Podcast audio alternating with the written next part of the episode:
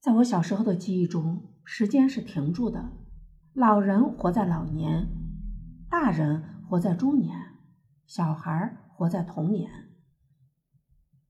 一间间的时间房子里住着不同年纪的人。我曾反复的做一个梦，我穿过一间挨一间的熟悉或者陌生的空房子，永远没有尽头。我在那里找奶奶，找我父亲。我出生时，我奶奶就很老了，我没有见过她年轻，便认为她一直是老的。父亲没有活到老，他在我八岁时离世。奶奶目睹儿子的死，白发人送黑发人。父亲去世以后，奶奶活了两年，丢下我们几个未成年的孙子孙女离世了。从那时起，村里老人一个跟着一个开始走了，好像死亡从我们家开始蔓延到村庄。我在黄沙梁还没有活到一棵树长粗，已经经历了五个人的死。那个时候，全村三十二户，二百一十一口人，我十三岁，或许稍小些，但我不是最小的。我在那个时候看见死亡一个人向我这边排，在一个人的村庄中，我写过一棵树、一个甲壳虫、一条狗以及韩老二的死，还写了我的死。我给自己预设了好多种死法，也创生出各种逃命续命的方法。我在那个时候看见死亡如根盘结，将大地生灵连为一体。任何一棵树的死亡都是人的死亡。任何一粒虫的鸣叫也是人的鸣叫。在更早的诗歌中，我写道：“生命是越摊越薄的麦垛，生命是一次次解散。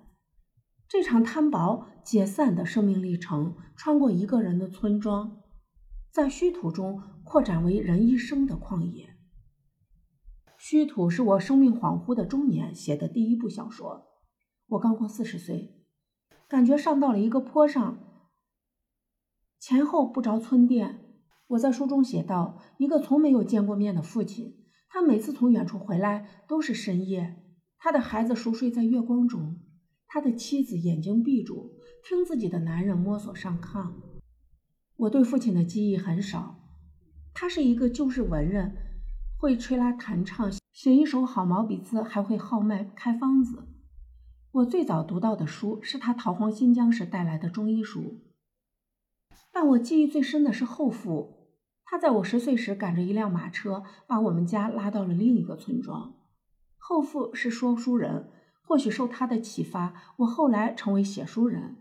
我写过许多关于后父的文章，却极少写到亲生父亲。我把父亲丢掉了，我关于他的所有记忆都是模糊的。多少年以后，我活到父亲死去的年纪，前头突然空荡荡的，那是父亲没有活到的荒凉岁月，没有一个白发苍苍的老父亲在前面引路。这个时候，我才意识到，父亲又一次不在了。我在那老去的人中没有看到他，他的老年被谁过掉了？这样的时间感受写在虚土中。我原初的构思是写几十个人从甘肃逃荒到新疆，在沙漠边垦荒生存的故事，有父亲带着全家逃荒的背景，它注定是一部小说。一个人的村庄，最初也是当小说写的，写了有好几万字，才知道它不应该是小说。我不喜欢处理村庄的琐碎物事，这会让文字变俗。当散文去写时，随心应手了。我把故事和人物安顿在一个单独的时间房子里，这些时间房子组成了一个村庄的浩茫岁月。这样没写完的小说一段一段的结成散文，之前没写完的诗歌也改成散文。那个叫做黄沙梁的村庄，我曾用诗歌和小说尝试去书写它，最终以散文获得成功。这本是我从诗人成为散文家的书，也几乎让我把一辈子的散文写完了。虚土的小说一直坚持到了结尾，尽管一些段落单独看还是散文，但也只是像我的散文，而我的散文本身像小说。那些不可能发生的事儿，弥漫着可能的生活气息，最真实的细节垒筑起虚无诗意的故事。我写过十多年诗歌，写虚土时，我才找到了连绵不绝的诗意。我把诗意意象经营成小说故事，诗人的冲动使这部小说的主题严重走偏。原本构想的荒凉背景不重要了，故事从外向内发生，最终写成了虚土梁上一群尘土般扬起落下、被时间追赶的人。小说中五岁的我，在一个早晨睁开眼睛，看见村里的一些二十岁、三十岁的人在过着我的青年。六七十岁的人过着我的老年，而两三岁的人过着我的童年。我的一生都被别人过着，连出生和死亡都没有剩下。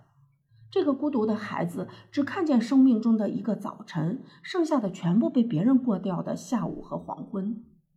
在深陷茫茫荒野的虚土庄，每一个人都像我，但又不是。所有人的故事都是像我的亲身经历，但真正的我在哪里？一个人的一生和一个人的村庄，如花盛开在荒野。道路被埋住又挖开，房屋拆除又重建，其目的只是为了报复一个长途归家的人，让他永远找不到目的地。瞎子摸遍村庄的每一件东西，他从来不知道人们说的摸黑是什么。我在虚土尝试各种各样的活法，挖一口深井，让自己走失在土中。从一个墙洞钻过去，在邻家院子里寂寞的长大，再钻不回来，变成一只鸟，又窝老鼠中的一个。那个赶马车的在远路上迷失，老态龙钟的回到村庄的人是我。命被西风拉长，被布满道路的每一个坑洼耽误掉一辈子的人是我。我的生命化成风、老鼠、树叶，一粒睁开眼睛的尘土。我为自己找见的所有的路都不是路。我一次次回到别人家里，过着自己不知道的生活。每个单独的时间房子开着一扇朝着荒野的门，我看见自己在人群中集合在时间的旷野。每一天、每一年的我都在那里活着。我叫了不同的名字，经历着各种生活，然后归入树叶尘土。小说末尾，这个几乎过完了我一生的村庄，让我说出了一个早晨。我唯一看见的早晨，他们醒来时总是中午。虚土中的早晨被我一个人过掉了。虚土写作是困难的，我要找一个一种在梦与醒的时间里自由转换或者无需转换而通达的言语。我让梦意延伸到早晨，与醒无缝对接，或者一句话前半句在现实中，后半句已经到梦里。我曾经写过一个醒来的左手。它能在人睡着时伸进梦里，把梦中的财富拿到梦外，也能把梦外的东西拿到梦里。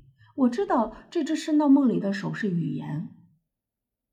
我在用醒和梦中通用的语言叙述那些半梦半醒的虚土庄，弥漫在每一句话的诗意，模糊了现实与梦的界限，也无所谓梦与醒。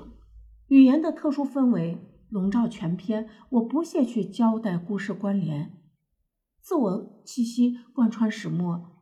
文字到达处，黑暗中的事物一一醒来，语言如灵光一样一路照亮，又似种子发芽，生长在虚土中不曾有过的事物。虚土中，人最恐惧的是时间，人一旦停下来，时间便变成一个坑，让人们越陷越深。他们只是把不断的。